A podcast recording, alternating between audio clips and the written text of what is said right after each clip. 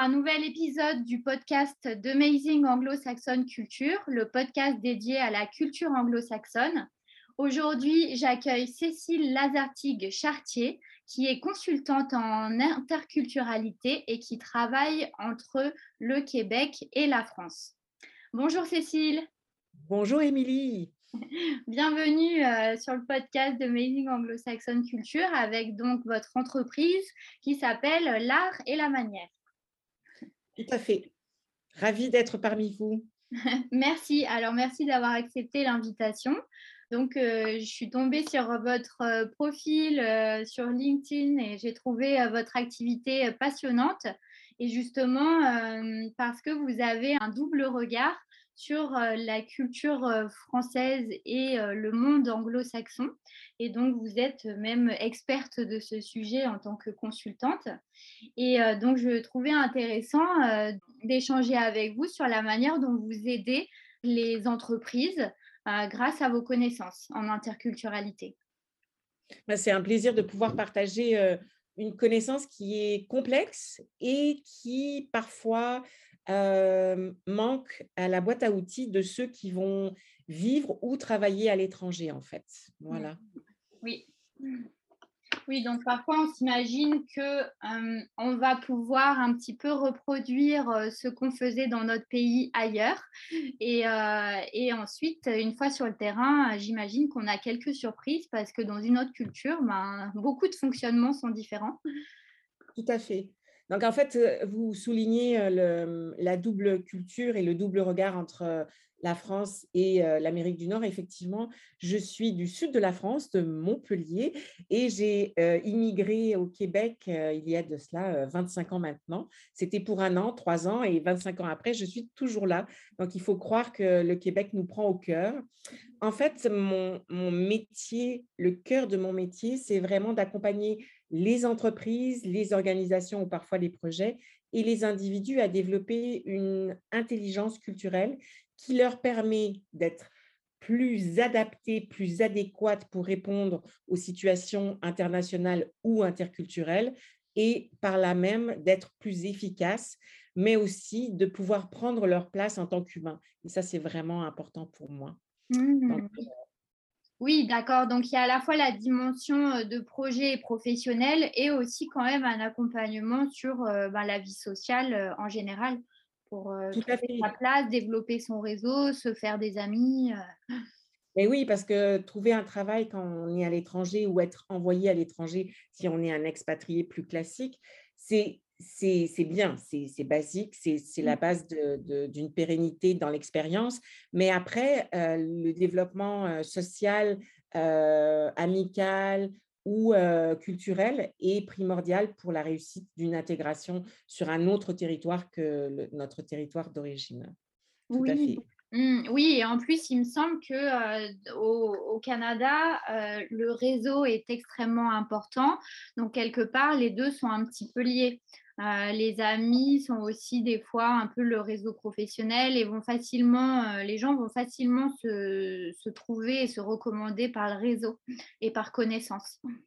Alors, je dirais que vous abordez une thématique qui est très importante, surtout pour les Français qui vont euh, en Amérique du Nord, que mmh. ce soit le Québec, le, le, Rock, le Rest of Canada, ou alors aux États-Unis. Effectivement, le réseau a une place primordiale. Mais le réseau n'est pas du tout vu comme on pourrait le voir en France. Alors oui, il y a le réseau des alumni quand on a fait des écoles prestigieuses ou des, universités ou des écoles spécifiques, effectivement. Mais bien au-delà de ça, le réseau est un maillage de connexion qui permet de faire transiger de l'information connectée à des gens qui sont euh, peut-être euh, plus éloignés du cœur de notre métier. Et effectivement, euh, vous évoquiez LinkedIn, par exemple, c'est un outil qu'on utilise extrêmement précisément. Alors, on, le fait pour légitimer, par exemple, notre, notre niveau professionnel, les connexions et nos centres d'intérêt, mais aussi pour aller chercher de l'information. Moi, il m'arrive de connecter des gens dans mon premier réseau ou, dans mon réseau plus éloigné en disant mais voilà qui, suis, euh, qui je suis, je cherche telle information ou euh, connaîtriez-vous euh, une entreprise ou une personne, etc. Donc, mmh. on a ce réflexe du, du réseau. avant la pandémie, on avait le réflexe des 5 à 7 en français, dans le texte, vous diriez en France que c'est un événement de networking, mais ici, on dit un 5 à 7 au Québec. Ah cette parenthèse entre le travail et la vie personnelle qui permet soit d'aller boire un verre avec des collègues, soit d'aller à un événement connexe à notre milieu métier, qui permet d'élargir euh, nos connaissances, euh, nos informations, notre réseau et de justement alimenter ce réseau qui est si important pour nous. Mmh. Ah oui, d'accord. Donc c'est beaucoup plus développé. Euh, oui, c'est vrai que le 5 à 7, il est peut-être moins fréquent, moins fréquent en France parce que là, les Canadiens font ça toutes les, toutes les semaines ou ben, en fait, euh, avant euh, les, deux années passées, euh, on peut avoir des, des, 5 à 7 thématiques de notre milieu métier, d'une conférence, mmh. ou aller boire une bière avec des collègues, ou retrouver des collègues qui ont changé d'entreprise, mais avec qui on veut garder du lien semi-social. Et donc, mmh. le 5 à 7, c'est vraiment un espace entre le travail et la maison il y a quelque chose que vous avez évoqué qui est important pour nous, c'est que au Québec et en Amérique du Nord, en règle générale, l'amitié n'est pas vue, vécue de la même façon qu'en France. Mmh. on, est, on peut avoir des, développer des relations de très grande qualité sur du long terme avec des collègues, euh, par exemple manger régulièrement ensemble euh, à midi ou faire euh, justement des, événements de 5 à 7, mmh mais pas forcément développer plus loin dans, dans, le, dans, le, cercle de la, je dirais, de l'intimité ou de la vie familiale. Donc, ah, on est mmh. dans des, des zones différenciées. Il y a le travail, il y a le métier, la zone métier, et puis il y a l'amitié. L'amitié peut être une amitié, en, particulier au Québec, une amitié orientée sur une thématique. On est parents d'enfants qui font du foot. On, est, on fait partie du même club de théâtre, on fait partie d'un réseau, par exemple, d'éco, euh quartier, euh, on fait un même sport, etc.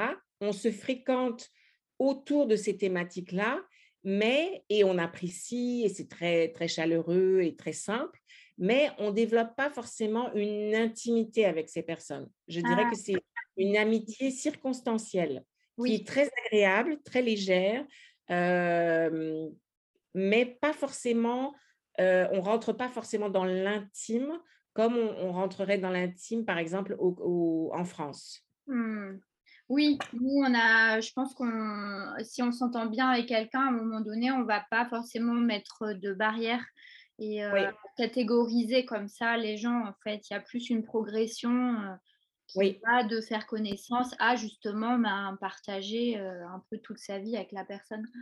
Et mmh. par exemple, l'aspect quand on est parent et que nos enfants sont impliqués dans des activités de sport, on peut par exemple passer trois ans parce que notre enfant fait du hockey sur les, patinoires, faire des voyages, faire du carpooling, par exemple, organiser des levées de fonds pour le club de nos enfants, faire des voyages dans d'autres d'autres municipalités pour des, des, des, des, matchs, etc. Donc, on peut avoir une vie sociale liée à ça très intense. Et mmh si notre enfant arrête ce sport ou euh, on déménage ou euh, change de club, ben, les gens avec qui on avait partagé des choses très chouettes, euh, on n'aura plus l'occasion de les voir. Donc, ça sera beaucoup plus difficile de, oui. de continuer à avoir cette proximité. Oui, Parce que mmh. notre amitié est, je dirais, plus circonstancielle. Mmh.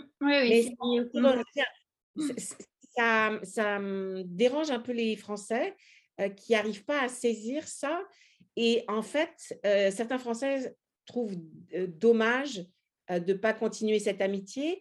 Et en fait, c'est une autre vision de la dynamique parce qu'au Québec, on est en Amérique du Nord et notre temps est très organisé.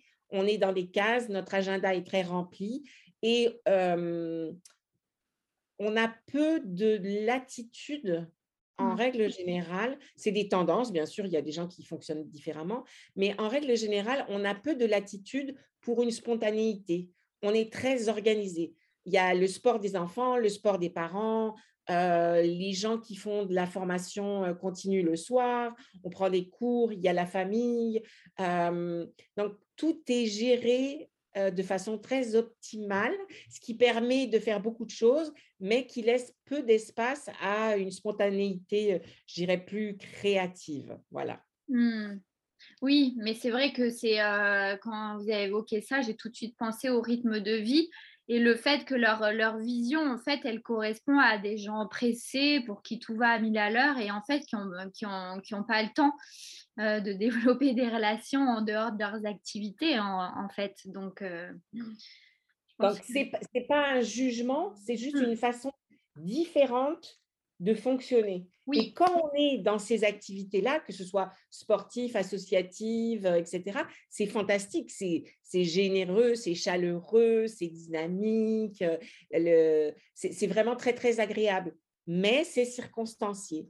Et effectivement, nos agendas, euh, nous, il nous est arrivé, quand nos enfants étaient plus jeunes, de, mettre trois mois pour trouver une date, pour faire un dîner avec les parents et les enfants euh, avec qui nos enfants euh, partageaient des activités parce que euh, il y avait des, des, tournois le week-end, il y avait des activités sportives dans la, dans la, dans la semaine ou des mmh. cours qu'on prenait. Bref, pour trouver un moment où tout le monde était disponible, ça a pris des mois et c'est vraiment pas un mythe, c'est une réalité.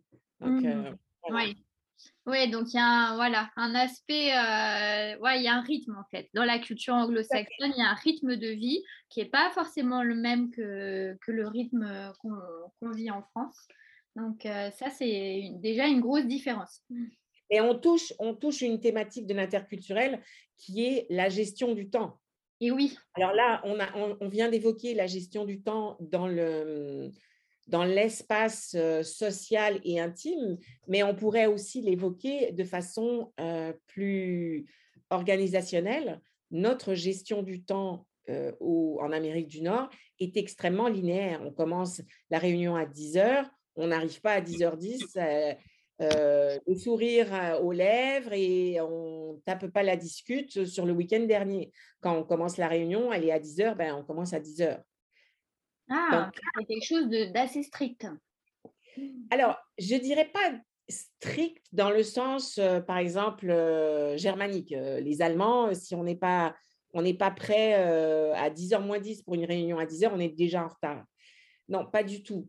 On, on, commence à 10h. En fait, c'est une, un lien au respect de, du temps de l'autre. Oui. Comme nos, nos, vies sont très compartimentées, être en retard, c'est quelque part manquer de respect pour l'autre par rapport à la gestion du temps. Si vous avez, moi il m'est arrivé par exemple, nous on a l'impondérable de la météo, si on est, s'il y a une tempête de neige ou s'il y a de la neige et qu'on est vraiment, on sait qu'on va être en retard. Par exemple, moi quand j'ai un rendez-vous client, que je suis en voiture et que je vois que je pourrais être en retard à notre réunion, à, notre rencontre, j'appelle avant en disant voilà la situation, il y a beaucoup de trafic sur, par exemple, l'autoroute, il se peut que je sois en retard, je préfère vous prévenir.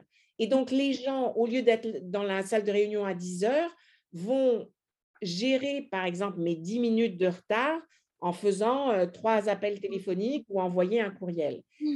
Et donc, euh, je préfère toujours prévenir que je pourrais être en retard, mais jamais arriver dix minutes en retard en disant je suis désolée, il y a de la neige, parce qu'il y a de la neige pour tout le monde. Donc, euh, c'est à nous de gérer les impondérables. Et si on n'arrive pas à gérer ça, ce qui peut arriver, parce que les, Québécois sont vraiment euh, très, très terre à terre, ils sont très positifs. Donc, si vous dites, ben, je suis coincé dans les embouteillages, parce qu'il y a un accident, bah, ils ne vont pas monter au mur et vous n'allez pas être sur la liste noire. Mais eux, ils vont gérer leur temps différemment parce que vous pouvez avoir du retard. Donc, mmh. c'est vraiment prendre en compte les choses. Mmh. Et les Français, les Français, surtout les Latins, dirais-je, ont une façon de gérer le temps très différente. Donc, arriver même à 10h05 en, commençant avec un café en disant alors ton week-end comment ça s'est passé? Ben non, pas vraiment. Les gens ne vont pas vous agresser en disant non, non, on commence la réunion, mais il y a quelque chose qui n'est pas adéquat par rapport à la dynamique attendue. Mmh alors, je, veux souligner quand même, et c'est important, qu'il s'agit de d'inclinaison, de tendance. Il y a des gens au, Québec qui sont en retard, ça arrive. Euh, il y a des gens qui sont en free control, ça arrive, mais c'est une tendance générale. Donc voilà. De mmh. même que l'aspect de, gestion du temps, par exemple, si vous dites, euh, je, un responsable dit à quelqu'un, je, j'attends de toi que tu me livres euh, avant mardi le dossier Intel avec tel et tel point, arrivez pas le mardi à 10h, à 10h30 ou à 11h en disant Je suis désolée, je suis en retard. Non, non, non. Soit il y a un impondérable, qui peut arriver ben, lundi, vous envoyez un message à votre responsable en disant Écoute, je sais que tu attends le dossier avant demain, mais clairement, on a eu une urgence pour telle raison. Je ne serai pas en mesure de te livrer avant demain, mais demain avant 17 heures, tu peux compter sur moi. Mmh. Donc la personne, encore là, peut gérer le flux de l'énergie et la gestion du temps. Mmh. Oui, oui, donc il faut être extrêmement clair en fait sur euh, quand il y a voilà il y a des un petit il faut être extrêmement clair avec l'autre et communiquer en fait euh, très librement et le plus tôt possible sur ce qui se passe et, euh, et pas compter sur comme vous disiez le fait de dire oh, désolé et d'arriver un peu comme ça parce que ça sera mal pris quoi. Là, là, vous abordez une autre thématique très interculturelle, c'est est-ce qu'on est dans une société explicite, qui a une tendance explicite ou implicite sur la communication. Alors, en France, il n'est pas rare de sortir d'une réunion avec quelqu'un qui vous dit Je compte sur vous. Mmh. Euh, je compte sur vous. Qui, quoi, comment, quand. Donc, oui, on a fait une réunion, mais je compte sur vous, c'est un peu vague pour un Québécois. trop vague. Pour un, Québécois, ça sera je sors de réunion, euh, l'équipe marketing, on attend de vous euh, pour le 18 un rapport avec les graphiques et les chiffres de l'année dernière pour euh, machin, et c'est toi qui es en, charge. Et on compte sur la compta pour faire un, ajout des chiffres. Voilà, c'est clair. Tout est détaillé. voilà. Tout est détaillé de façon très pragmatique. Mm. On est dans l'explicite. Ouais.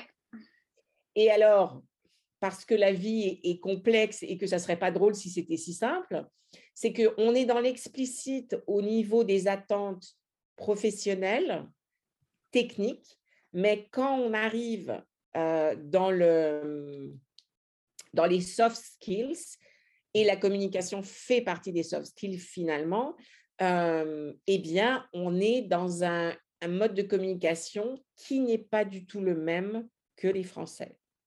Mmh. C'est-à-dire qu'au Québec, par exemple, on est dans le consensus. Donc, rien de frontal, rien de critique négative, rien qui serait mal vu, mal pris, non recevable.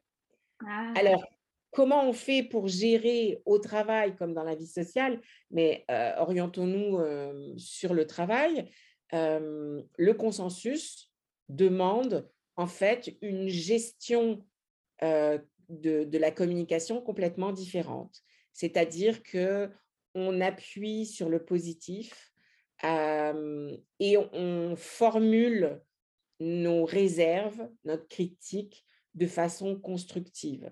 Alors, pour certains Français, au début, c'est fantastique parce qu'on n'est pas dans la confrontation et il y a il semble avoir moins de violence, qu'elle soit verbale ou, euh, psychologique. Mmh Et finalement, c'est effectivement très agréable pour un Français d'arriver au Québec par rapport à cette euh, orientation sur le positif. Mmh Et puis, il y a un moment, c'est un processus, il y a un moment où on est perdu en tant que Français parce qu'on n'arrive pas à décoder. Mais ils sont si gentils, ils s'orientent positif. Mais alors, euh, comment on fait, un, pour gérer des conflits dans le Mmh consensus, et deux, comment on arrive à capter les informations qui nous permettent de comprendre que même si on, ça fait euh, trois minutes et demie qu'on on parle de positif, il y a quelque chose qui ne va pas et de le cerner et, euh, je vais faire un anglicisme horrible, d'adresser, de s'occuper de euh, cette, cette partie négative qui qu'on doit gérer en fait. Et oui, et oui. Recevoir, décoder et euh, gérer. Qu'est-ce que je fais avec euh, cette critique finalement cette... Donc, euh, Oui, déjà, c'est savoir quelle est cette critique. Donc, en fait, arriver dans tout ce positif à décoder qu'est-ce qui ne va pas et ensuite voir comment s'en occuper. Donc, c'est pas évident. C'est pas non, pas du tout.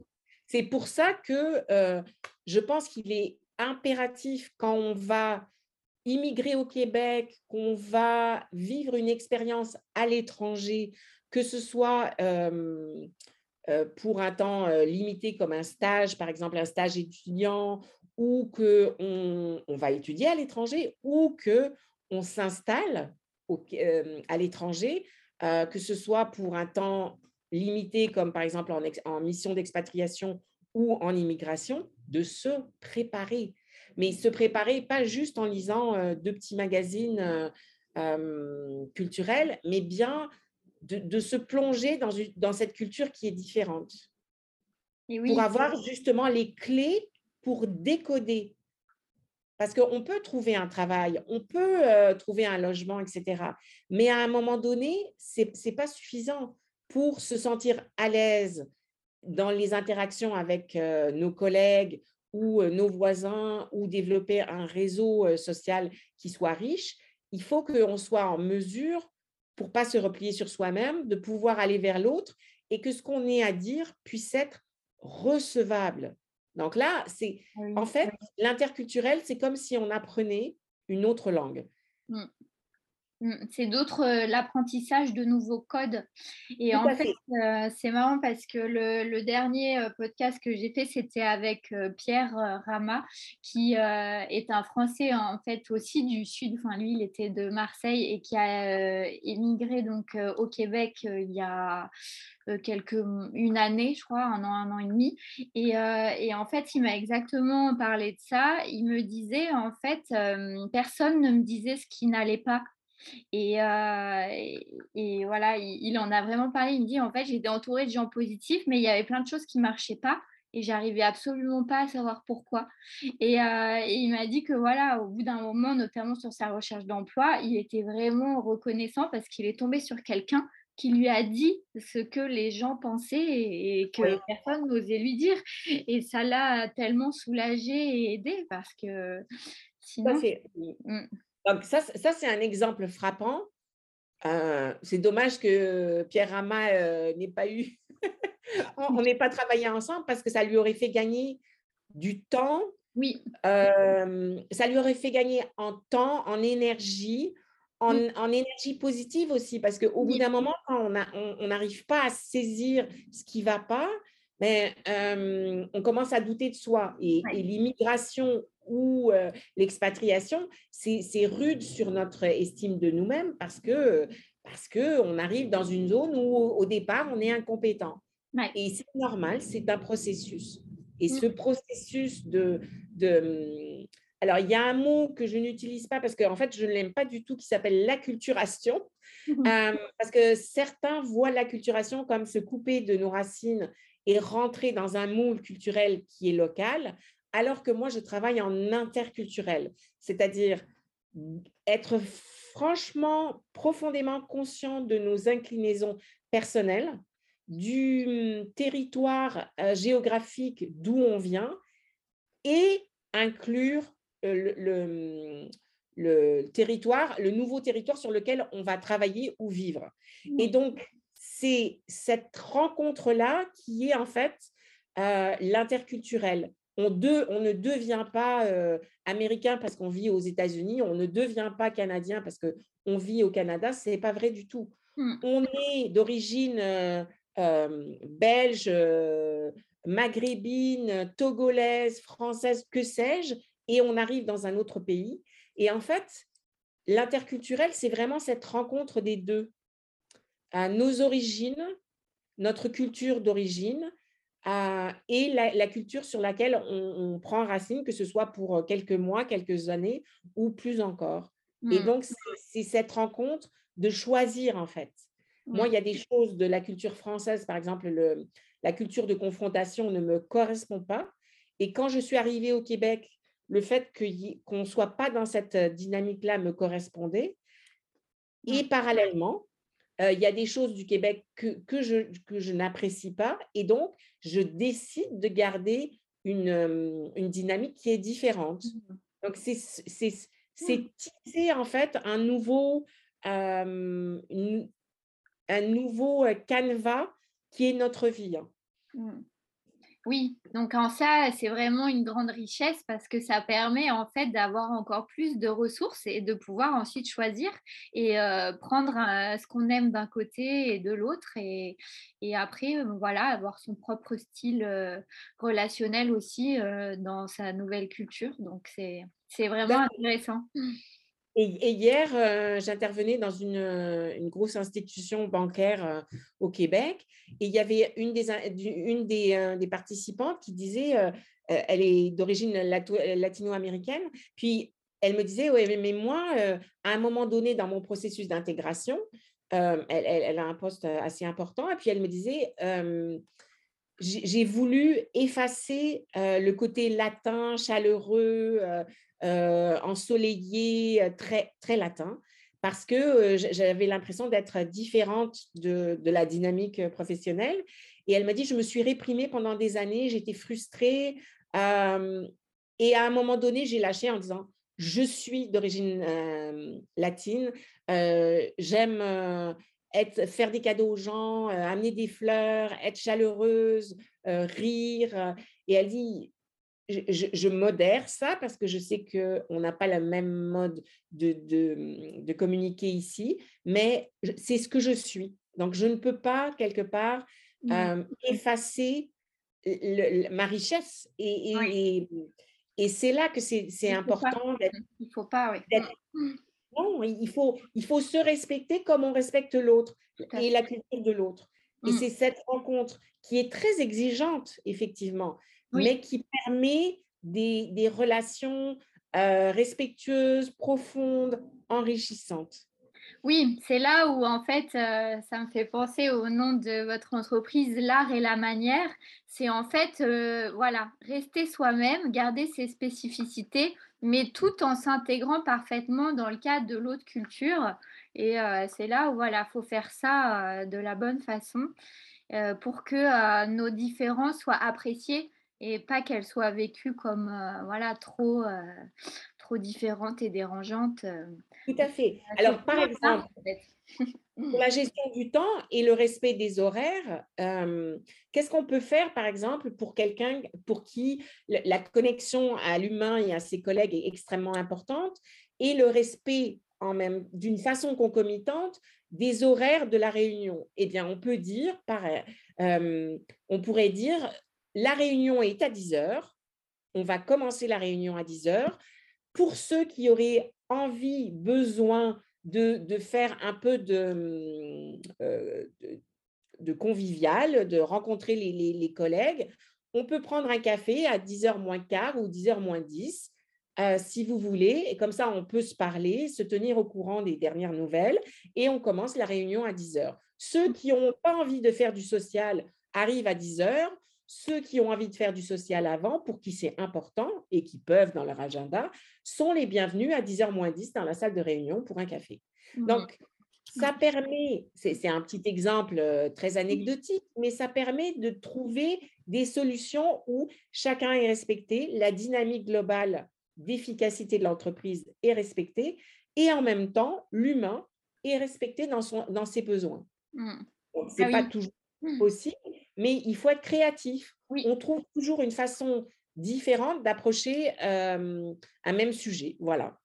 Oui, puis c'est comme ça aussi que les, les personnes qui viennent d'autres pays vont apporter une richesse positive en fait au Québec parce qu'ils apportent quelque chose de différent, mais tout en respectant leur voilà leur mentalité, leur cadre. ça, je trouve ça intéressant parce que c'est c'est aussi comme ça qu'on arrive à, mmh, à, convertir aussi une personne étrangère à des nouvelles pratiques. C'est c'est déjà en premier lieu en respectant sa manière à lui de faire et en apportant simplement autre chose que l'on propose en fait, sans l'imposer. Moi, j'ai vécu, euh, j'ai vécu en Italie et j'ai vécu aux Pays-Bas. On peut penser que ce, sont des, dynamiques euh, sociales et culturelles très, très différentes. Et effectivement. Et, par exemple, la gestion du temps euh, aux Pays-Bas est très carrée, mais en même temps, il y a un côté chaleureux. Mais par exemple, il y a une une façon de faire. On prend euh, un thé ou un café euh, régulièrement. Je me disais, mais pourquoi ils prennent toujours des thés et des cafés? Je ne comprends pas là. Et, mais par exemple, on, on, mange sur l'heure sur l'heure de midi, on, on mange rapidement un sandwich ou quelque chose comme ça. Donc, c'était une heure seulement. Alors que moi, venant de France, où j'avais l'habitude des, pauses de deux heures, je trouvais ça inhumain, que c'était pas social, que c'était pas chaleureux, pas convivial. Et en fait, cette façon de gérer le temps différemment, euh, maintenant, j'aurais du mal à rentrer dans une entreprise où j'ai deux heures de libre entre midi et deux. Et oui. Parce que euh, moi, c'est sur l'heure du midi, c'est une pause, on mange, euh, on va peut-être faire une demi-heure de sport si on a une, une, une, salle à côté ou dans l'entreprise, mais je préfère rentrer une heure euh, plus tôt chez moi pour faire autre chose, du social, du sport ou juste profiter de ma famille, plutôt que rester deux heures coincée sur mon lieu de travail. Donc, euh, mmh. ce sont, en interculturel, il y a un des piliers de l'interculturel, c'est avant tout de ne jamais juger. C'est pas bon ou, ou mal. On n'est pas dans le manichéisme. Il y a des, des dynamiques, qu'elles soient culturelles, qu'elles soient communicationnelles ou psychologiques, et des références, par exemple, à l'histoire différentes, mais c'est un mode de fonctionner. Et on n'est pas, ça c'est bien, on peut se positionner personnellement en disant, ben, cette façon de faire me correspond beaucoup moins. Pour moi, c'est exigeant de, rentrer dans cette dynamique ou au contraire de dire ben c'est c'est pas du tout comme dans mon pays d'origine et j'adore cet aspect-là. Ça me correspond beaucoup mieux j'aime ça. Ça oui témoigner de nos inclinaisons et de dire je suis à l'aise ou je suis moins à l'aise avec ça c'est parfait. Mais on, en interculturel on ne travaille pas sur la critique. On travaille sur la compréhension des enjeux la mmh. prise de conscience la, sur notre façon d'être et de de fonctionner sur le respect et la compréhension de l'autre. Et l'interculturel, c'est vraiment arriver sur un espace tiers qui permet une co-construction, une collaboration pour ensemble fonctionner différemment et imaginer respectueusement quelque chose qui fonctionne pour l'entreprise ou pour le projet et aussi pour les humains. Mmh. Oui, c'est important cette notion de non-jugement et, en fait en interculturalité c'est même euh, tellement évident qu'il n'y a rien qui est juste ou rien qui est faux. C'est juste euh, des visions en fait du monde différentes et c'est une belle école de la tolérance en fait euh, de travailler comme ça entre. Tout à fait.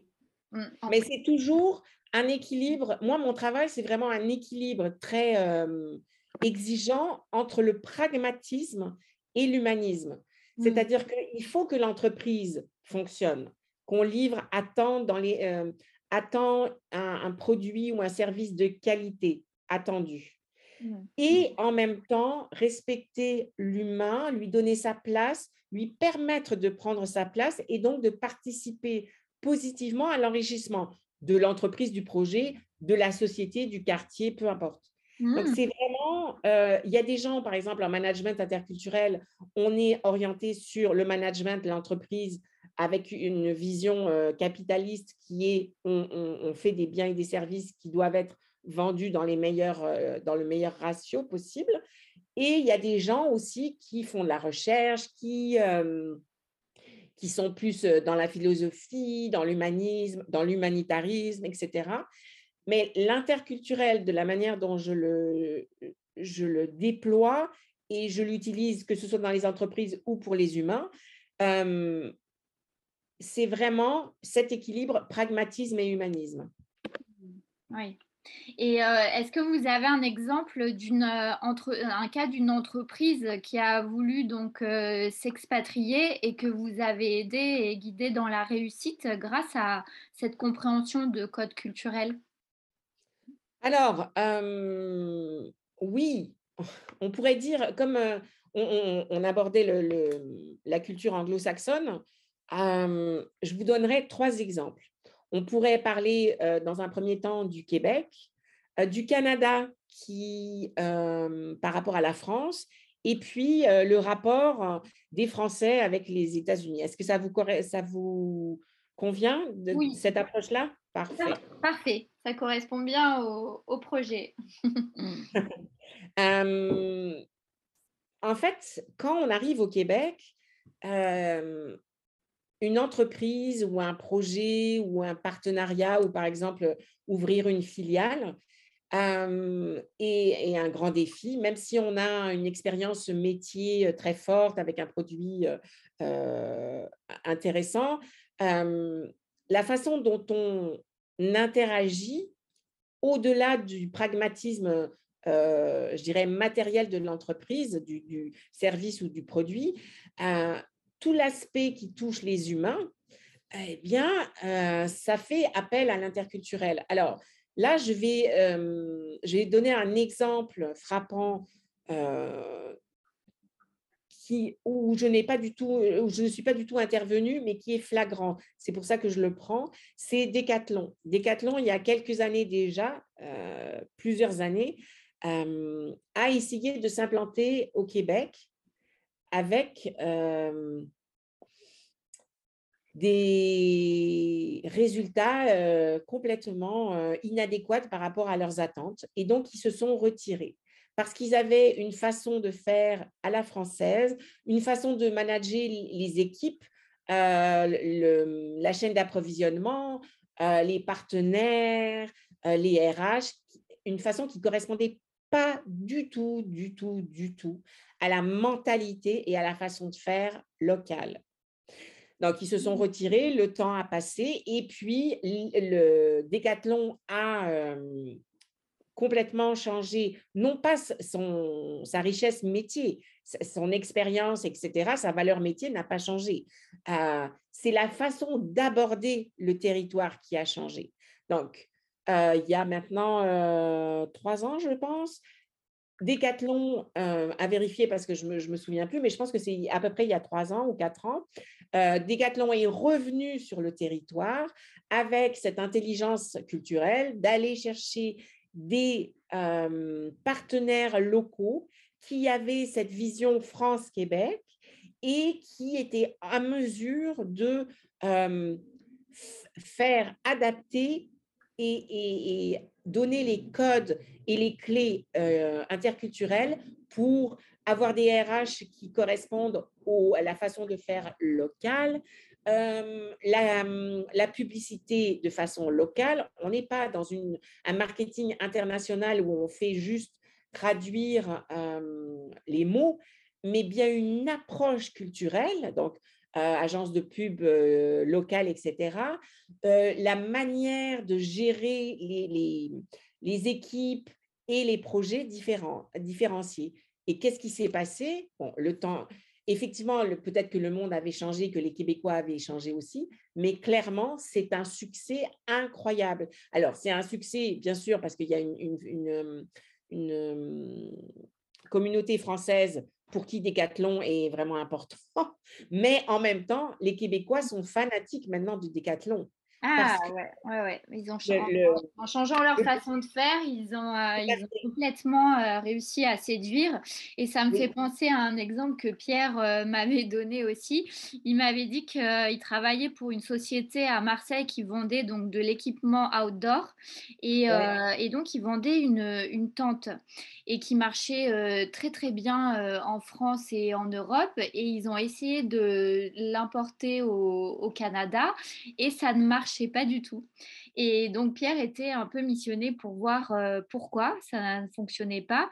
Et en fait, évidemment, ils ont il, a réalisé qu'ils essayaient de vendre une tente avec des photos de cette tente implantée dans, des, dans des calanques, dans la garrigue, dans des, dans des paysages en fait du sud de la France. Et donc les, ben, les, les, Québécois ne, ne se reconnaissaient pas du tout dans les paysages qui étaient présentés avec la mer, le ciel bleu, les calanques. Et, même si c'est joli, il, euh, il, il, se, euh, il reconnaissait tellement pas dans ces images que voilà, ils étaient indifférents et du coup, personne personne achetait.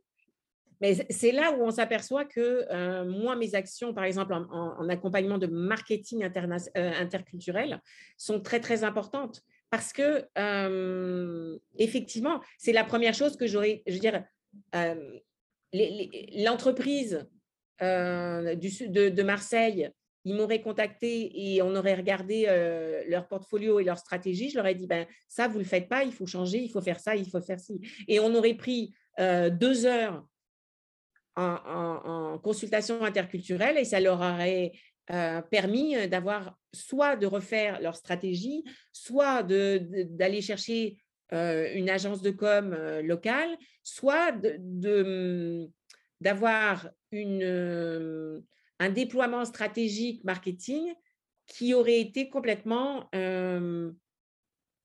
local, adapté et interculturel, mmh. donc sur la cible.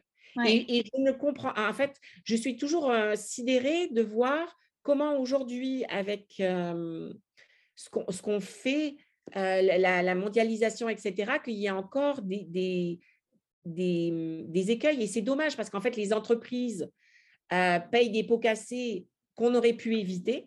il y a aussi des histoires personnelles de gens qui viennent vivre dans un, autre pays ou, par exemple, le Québec ou le Canada avec une non-formation et, sans code. Et c'est des gens qui parfois repartent fâchés, ils ont perdu de l'argent, pour eux, c'est un échec, alors que la question n'est pas de savoir si on va dans un autre pays ou si on rentre dans notre pays d'origine, c'est de, de, comment dirais-je, non pas modéliser, mais prendre le, la quintessence de l'expérience et de voir le positif, en fait, mmh. Pour, pour avancer personnellement. Mmh. pour l'autre L'autre exemple par rapport au Canada, euh, alors ça c'est du Canada vers la France. Euh, il y a une entreprise de une entreprise qui fait des, euh, des comment dirais-je? Parce que je ne peux pas nommer l'entreprise. Qui en fait fait des filiales un peu partout dans le monde et qui adapte son produit très bien d'ailleurs aux produits à la cible locale. Donc, ils font du mmh marketing interculturel de qualité. Ils ont une grande maturité là-dessus. Or, il y a un des responsables canadiens qui a débarqué en France et c'était dans un magasin. Et le magasin, en fait, quand il est rentré, il y avait des traces de doigts sur, le, sur la porte. Mmh et donc, il rentre furieux en disant à la première personne de son équipe, lui, il venait du Canada, donc c'était l'équipe locale française, mais il y a des traces de doigts sur la porte d'entrée, c'est inadmissible. donc, il, a dit, est-ce que tu vas va nettoyer à la première personne qu'il a rencontrée? Or, cette personne était à la comptabilité. Et donc, la personne française a dit, ben, ce n'est pas dans mon descriptif de poste. Et le Canadien s'est fâché. Et comment ça a fini? Ben, Ça a fini au prud'homme. Ah, Pourquoi? Alors, euh, on, fait toujours, on fait toujours affaire à des humains. Donc, chaque humain a une histoire et une dynamique personnelle, même s'il vient d'une zone géographique spécifique. Mais en l'occurrence, le Canadien voyait ça comme vous êtes responsable du magasin. En fait, oui, chacun a un descriptif de poste, mais l'idée fondamentale, c'est qu'il n'y ait pas de traces, que le client, quand il arrive, il n'y ait pas de traces de doigts sur la porte d'entrée vitrée et ça faisait vraiment mauvais effet. Donc, lui, il arrive, il, est très pragmatique, il prend la première personne de l'équipe en disant va nettoyer. Mmh. La personne française a sûrement dû être euh, vexée en pensant que ben, moi, ce n'est pas, pas, pas mon descriptif de poste. Et en plus, tu aurais pu euh, mettre, euh, peut-être gérer différemment la relation. Et, donc, il y a eu un, malentendu, une, une escalade. On a escaladé au niveau relationnel et après, chacun s'est mis dans ses retranchements. Ben, finalement, ça s'est fini au prud'homme. Et donc, c'est dommage. C'est dommage? Parce que effectivement, c'est pas acceptable qu'il y ait des traces de doigts sur une vitrine, enfin une porte vitrée d'un magasin. Oui, mais pour la comptable, c'est pas acceptable qu'il y ait quelqu'un qui arrive et qui lui dise va nettoyer. Euh, après, bon, ça dépend comment il lui a dit aussi. J'ai envie de dire, enfin, dans cette histoire. Mais tout à fait. Donc, là encore, il n'y a pas de méchant et il n'y a pas de bon. Mmh. C'est un concours de circonstances. Si la personne canadienne avait été euh, formée en disant c'est extrêmement important de respecter le, la hiérarchie en France, le descriptif de poste, etc., il serait arrivé soit il l'aurait fait, ce qu'un Canadien, même euh, responsable, aurait pu faire, soit il aurait dit Bon, ben, je sais que ce n'est pas la bonne personne, mais est-ce que tu peux le faire? Oui, c'est ça. C'est possible de le faire? Donc, voyez comment euh, euh, j'aime beaucoup l'expression le diable est dans les détails, en fait. Mmh. Parce que effectivement, c'est le diable dans les détails. Et la troisième, le, troisième exemple, c'est les Français qui veulent s'installer ou installer une filiale ou, ou un business aux États-Unis ont une idée très mythique. On est dans le fantasme de l'Amérique du Nord, de, de, cette Amérique où tout est possible si on travaille comme un fou, ce qui est partiellement vrai mmh et je dirais en même temps complètement faux. Donc, quand on arrive euh, avec une idée qu'on pense géniale, qui peut l'être, ça peut arriver, mais on va se le dire, euh, nos, idées qui nous paraissent extraordinaires, peut-être qu'elles ne sont pas si géniales que ça, d'un, euh, que les gens ne nous attendaient pas forcément, et surtout, est-ce qu'on connaît le terrain?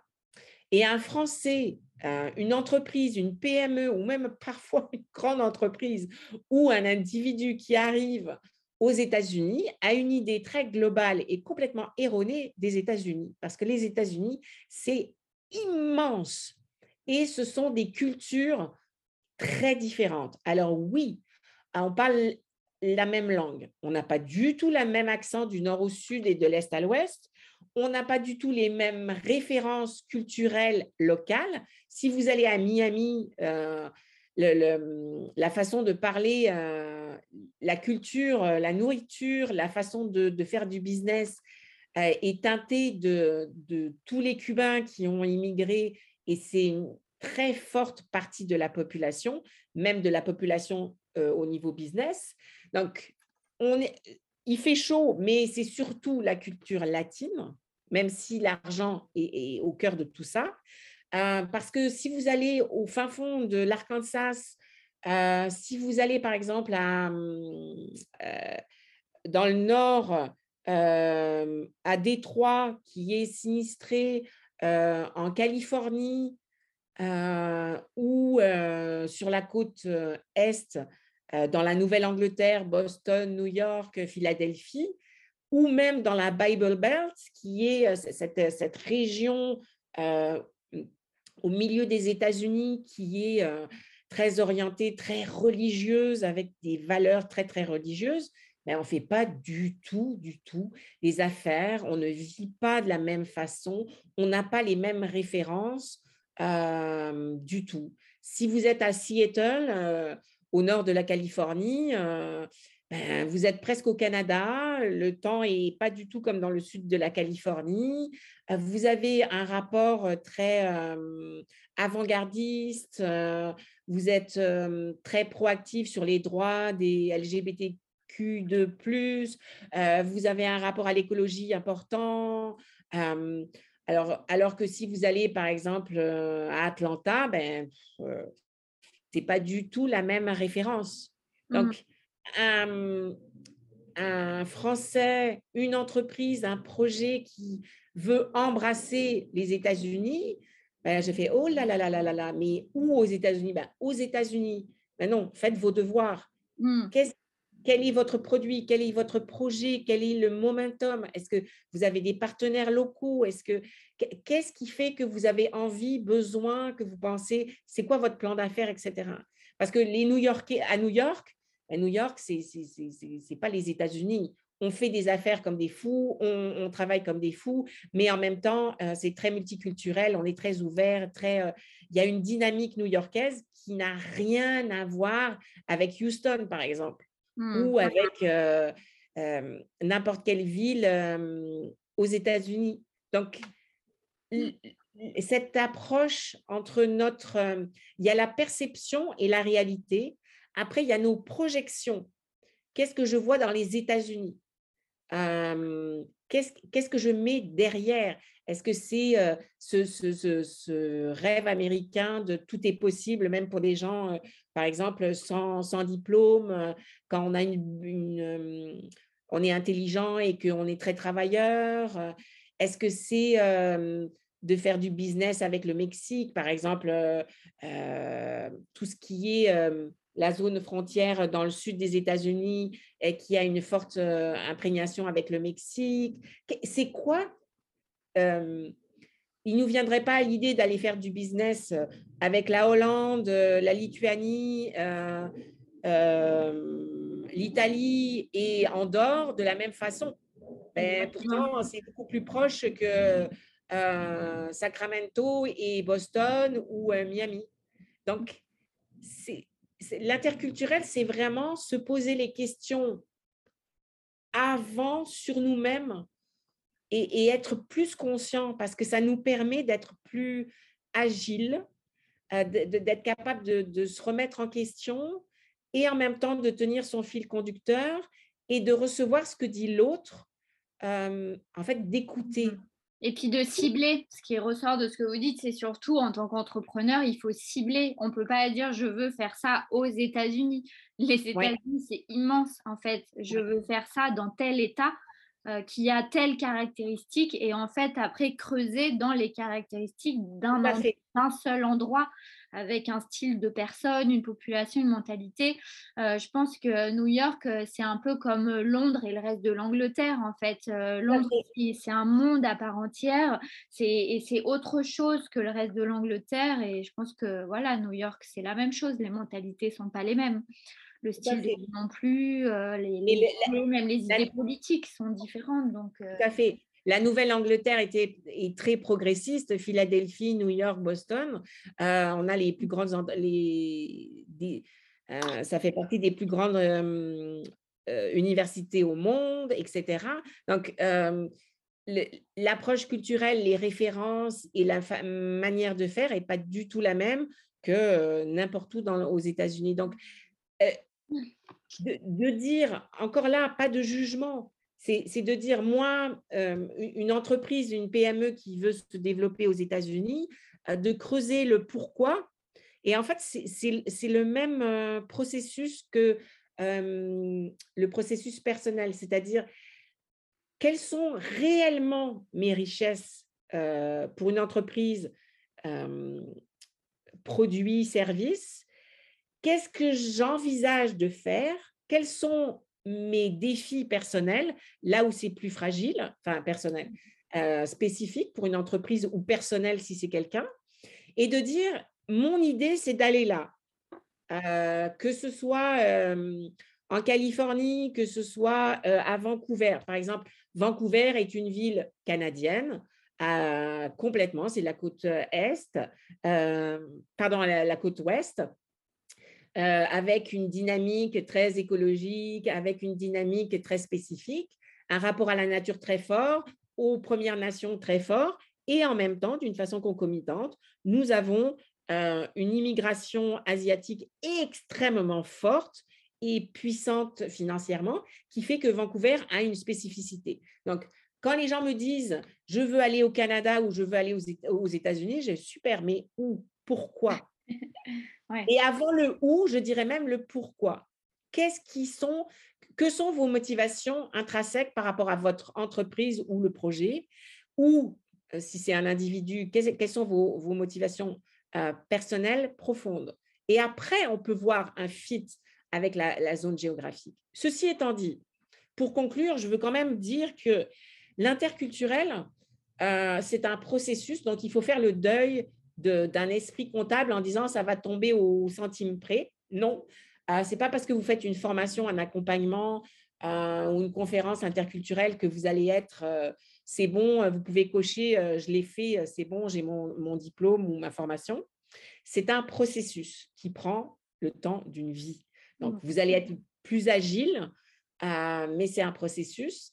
Et la deuxième chose, c'est que en fait, au-delà de ce processus, c'est ce que vous allez en faire. C'est-à-dire que quand vous faites de la formation interculturelle, on vous donne des outils. On vous permet d'avoir une vision globale, une perspective pour vous situer. Après, ces outils-là, c'est vous qui allez les utiliser, on espère à bon escient, pour faciliter votre expérience, pour amoindrir les chocs culturels, pour vous faire gagner en temps, en énergie et en résultats. Mais, et c'est ça quand même qui est chouette, c'est que ça ne vous affranchit pas de l'expérience, de l'aventure de la rencontre la rencontre du territoire, la rencontre de la culture et la rencontre des gens différents de vous mmh. que vous allez contacter et avec qui vous allez vivre une expérience. Donc, l'interculturel ne vous affranchit pas de l'expérience, de la profondeur de l'expérience, mais vous donne une boîte à outils qui vous permet d'être plus efficace et gagner en temps et en énergie. Donc, c'est quand même positif. oui, non, mais ça, c'est sûr. Et juste pour conclure, moi, je me... cette conversation, ça m'a fait me rappeler d'une anecdote qu'un entrepreneur m'avait racontée. Il était allé avec, aux États-Unis dans le cadre, je crois c'était un concours une, voilà, une compétition de, de projets. Et euh, donc, ils étaient allés, ils avaient été sélectionnés pour euh, pitcher leur projet. Euh, sauf qu'en fait, ils n'avaient pas justement été conseillés sur l'interculturalité et ils n'avaient pas bien cerné le rapport à l'argent qui et les volumes en fait qui sont complètement différents entre la France et les États-Unis. Et en fait, ils sont allés aux États-Unis pour présenter leur projet. Ils ont présenté un budget pour voilà, soumettre leur, leur dossier. Et et en fait, ils n'ont pas été sélectionnés.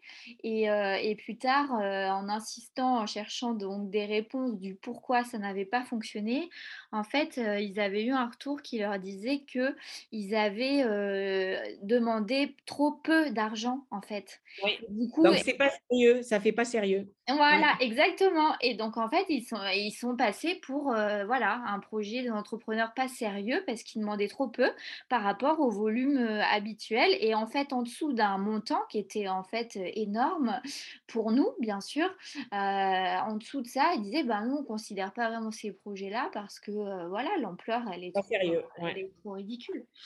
Donc, il y, a, voilà il y a bien des codes euh, extrêmement importants à, connaître et donc j'invite les gens à, aller chercher de l'aide et de l'accompagnement mmh. parce que ça, ça euh, ces gens-là, euh, c'était des créatifs, ils avaient peut-être une idée de génie et ils sont peut-être ah. passés à côté d'une, je ne sais pas s'ils auraient été pris quand même, mais au moins sur ce niveau-là, ils auraient été accompagnés en disant non, non, non, non, il faut ah. faire plus parce que sinon vous êtes, vous faites partie de, on, a l'impression que vous êtes des rigolos, des amateurs. Exactement, exactement. Ils sont passés pour des amateurs et, et en fait, ils auraient vraiment eu besoin de quelqu'un qui leur donne le cadre de référence culturelle, tout simplement en lien avec l'argent. Donc voilà, c'est bien, en fait, à des moments charnières, des moments clés, c'est bien des compétences indispensables à un moment donné. Tout à fait. C'est vraiment un soft skill qui, qui, est indispensable à la réussite des, des, des projets, des entreprises et de l'intégration des, des, individus. Et hélas, on n'en parle pas assez. C'est comme si regarder trois blogs, voir une petite vidéo drôle, ça, mais c'est ça, on, a. ça évolue. Maintenant, les, les, entreprises commencent à, dire oui, oui, oui, on se forme. donc, mmh. mais pas assez, pas assez, parce que moi, je connais des, des, des, gens, par exemple, qui ont immigré au Québec et qui n'ont pas été accompagnés au début. Et en fait, ils sont repartis fâchés, fâchés vraiment par rapport aux Québécois. Ah et, et ils repartent comme un échec des entreprises qui n'ont pas fait le travail de marketing interculturel ou d'adaptation interculturelle. Ben, l'exemple de la, de, la photo des calanques, pour, il, y en a, il y en a des milliers. Je, pourrais faire trois heures de cours là-dessus. Mmh. encore aujourd'hui, c'est hallucinant. Il y a Nestlé qui a en Inde c'est récemment, je pense que c'était en janvier, ils ont sorti une tisane, un packaging de tisane en Inde avec une jolie illustration avec une petite théière, je ne sais pas quoi, qui avait des yeux et tout. Et pour moi, européenne, occidentale, c'était très charmant. Et ben, ça a fait quasiment un, un incident diplomatique avec l'Inde. Pourquoi? Parce que, en fait, la figuration, l'illustration de la publicité faisait référence à, des, un dieu hindou. Et en fait, c'était ah c'était sacré. Et ah donc, mmh. c'est Nestlé, Nestlé qui est une multinationale richissime. Et oui, je pour les moyens de 2022. Faire à, des, à des formateurs comme vous. Et c'est vraiment fou de faire une erreur pareille. Quoi. Et, parce que dans les années 70, quand il y a une voiture, c'est Ford, je pense qu'il y avait fait une, une, voiture qui les avait appelées Pinto. bon, en France, ça faisait exotique. Aux États-Unis, ça allait. Mais Pinto, par exemple, au Brésil, je pense, ça veut, Pinto, ça veut dire petit sexe. Donc, clairement, ben, il n'y a aucun homme qui a acheté une Pinto. Ils ont fait, c'était un échec. Au niveau marketing interculturel, c'est passionnant parce que le diable est dans les détails. Donc, ouais. il faut vraiment passer toutes les langues et les significations au crible et c'est vraiment une étape indispensable. Donc, moi, ce que je dis aux gens, aux, projets, aux entreprises, quand vous allez à l'étranger, faites-vous accompagner par quelqu'un qui est en interculturel c'est la clé de votre réussite. Et puis, il y a des gens fantastiques qui font ce travail-là. Donc, vous pouvez trouver des, gens qui sont à, votre mesure et qui, répondent exactement à vos, besoins géographiques. Mais par exemple, les Français, s'il vous plaît, arrêtez de penser que parce qu'on censément on parle la même langue au Québec, ça va être facile et on va chez les cousins et tout va être facile un, nous ne sommes pas cousins entre la France et le Québec. Nous avons un passé historique qui est tel qu'il est. Euh, oui, nous, parlons, nous faisons partie de la francophonie et c'est fantastique. Euh, de Gaulle a dit vive le Québec libre et encore là, c'était très tendancieux au niveau euh, politique. Mais avant tout, nous sommes au Québec, en Amérique du Nord, avec des valeurs nord-américaines et des façons de faire du business nord-américain. Donc, s'il vous plaît, formez-vous mmh. pour vous. Et oui, en fait. pour pas pour pas aller au devant d'un échec parce que c'est dommage et, ça peut être très coûteux euh, humainement et financièrement aussi. Oui, tout à fait. Mmh. Donc, mmh mais je pense qu'on a fait euh, le tour de, de de ces thématiques, on pourrait explorer beaucoup plus loin, mais là, on perdrait les gens. Moi, j'invite les, les, auditeurs à, s'ils ont des questions, s'ils ont besoin de références pour des zones géographiques, pour quelqu'un qui les accompagne euh, en Inde, euh, en Afrique euh, du Nord, en Asie ou, ou quelle que soit la zone géographique, j'ai des contacts qui ont des spécialités qui peuvent les aider. Pour les gens qui veulent le Québec ou le Canada, je suis toujours la bienvenue. Puis si les gens ont envie de poser une question ou besoin de références, euh, qui me contactent sur LinkedIn, ça me fera toujours plaisir de répondre. Ça, ça fait partie de la puissance du réseau. Si vous avez une question, on a toujours une réponse, que ce soit moi ou euh, quelqu'un dans mon réseau. Ah bah c'est super, merci beaucoup. En tout cas, je mettrai le lien euh, vers votre profil LinkedIn dans le descriptif du podcast. Donc, c'est super. Merci beaucoup pour tout ce partage généreux. Et euh, à bientôt pour un nouvel épisode de Amazing Anglo-Saxon Culture.